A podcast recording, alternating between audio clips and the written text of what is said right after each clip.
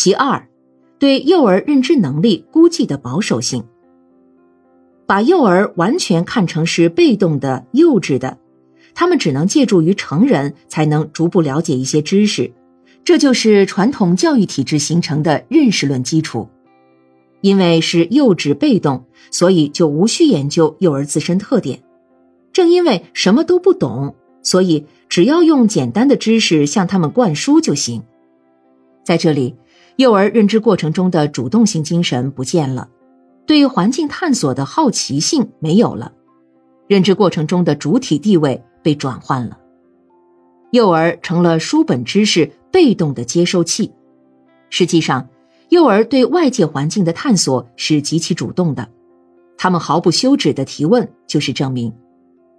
幼儿用身心来感知环境是极其努力的，他们几乎是无休止的运动，什么都想碰碰、触触、摸摸，就是证明。他们对新的环境的喜爱，对故事的热忱，对小小成功的喜悦，对限制他们活动的反抗，对语言的敏感。都充分说明了幼儿认知能力并不是被动的、肤浅的，而是充满了活力和探索的渴求。如果把这种活力和环境结合起来，不断创设新的内容来激发幼儿探索，那么幼儿认知能力的发展就会大大超过人们的预料。其三，对认知环境利用的随机性。传统的教育并不是完全脱离环境。许多教师在教育过程中也深切体会到，结合实物讲解书本知识效果要好得多。寓教于戏就是在这种情况下提出来的。问题是，他对环境的利用是随机的，缺乏一种内在联系，只是根据教学需要暂时的、零散的利用环境，而不能根据环境的内在联系性来组织教育，没有计划性、程序性。没有由浅入深的发展过程，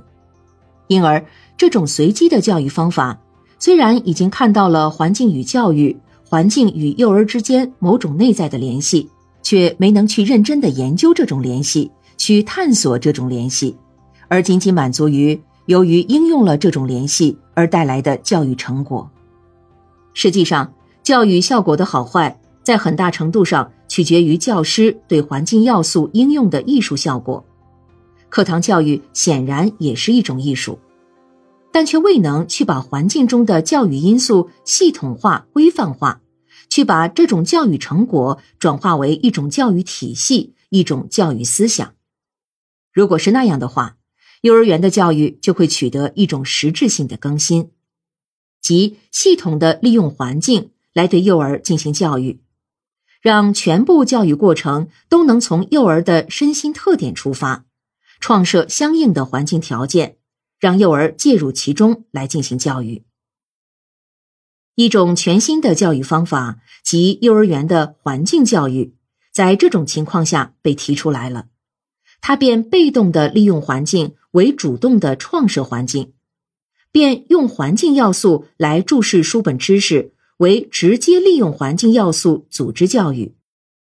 我国幼儿园的教育正面临着一种全新的挑战。